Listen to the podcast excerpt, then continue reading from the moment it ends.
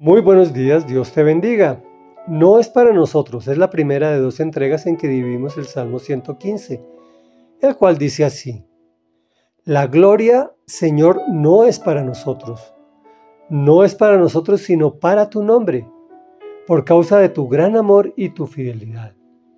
¿Por qué tienen que decirnos las naciones dónde está su Dios? Nuestro Dios está en los cielos y puede hacer todo cuanto quiere pero sus ídolos son de plata y oro, producto de manos humanas. Tienen boca pero no pueden hablar, ojos pero no pueden ver. Tienen oídos pero no pueden oír, nariz pero no pueden oler. Tienen manos pero no pueden palpar, pies pero no pueden andar. Ni un solo sonido imite su garganta. Semejantes a ellos son sus hacedores y todos los que confían en ellos. Pueblo de Israel, confía en el Señor. Él es tu ayuda y tu escudo. Comentario. Podemos determinar al menos dos glorias. La perecedera, la de los hombres, que es un simple reflejo de la gloria de Dios, la cual muere con el hombre cuando éste muere. Si acaso se levantan estatuas, libros o documentos, vienen otros que los derriban o los acaban. La imperecedera, la gloria del Señor no es para nosotros. Por eso oyes que se dice Dios no comparte su gloria con nadie, refiriéndose a ídolos o demonios.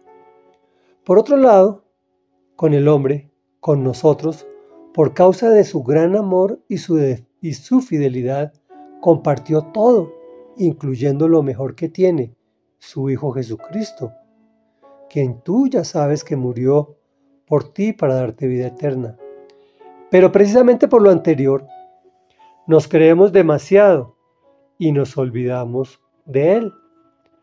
Su reacción es apartarse, porque no tiene nada que ver con el pecado, y allí es donde nos vienen los problemas, al punto de que extraños nos preguntan, ¿dónde está su Dios? Claro que sabemos que nuestro Dios está en los cielos y puede hacer todo lo que desee, y Él es quien rige nuestro actuar. Pero es más fácil aparentemente hacer ídolos de plata y oro por el hombre que no pueden ver, ni oír, ni oler, ni palpar, ni andar, ni mucho menos hablar.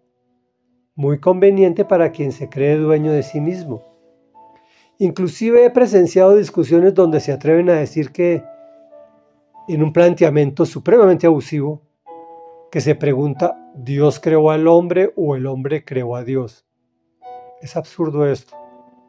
El Salmo nos lo aclara y los compara con sus ídolos. Semejante a ellos son sus hacedores y todos los que confían en ellos, es decir, están muertos espiritualmente. Nos da una gran recomendación. Confía en el Señor. Él es tu ayuda y tu escudo. Reflexión. Este es un salmo sencillo pero profundo.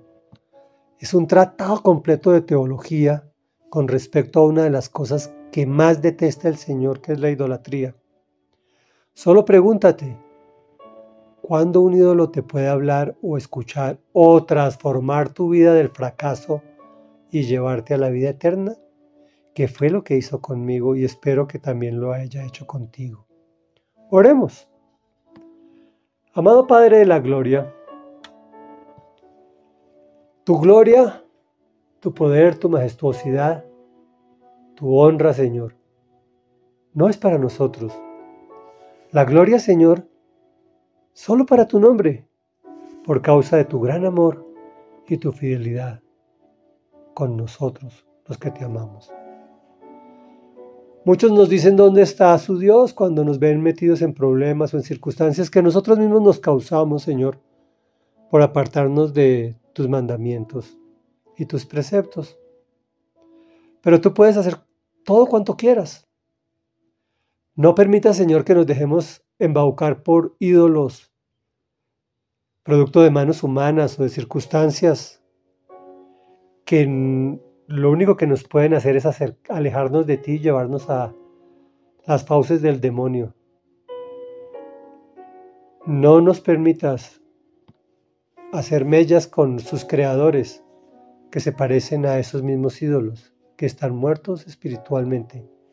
Tú nos diste vida y vida en abundancia a través de el sacrificio de tu Hijo Jesucristo y no sabemos cómo darte las gracias y cómo pagarte.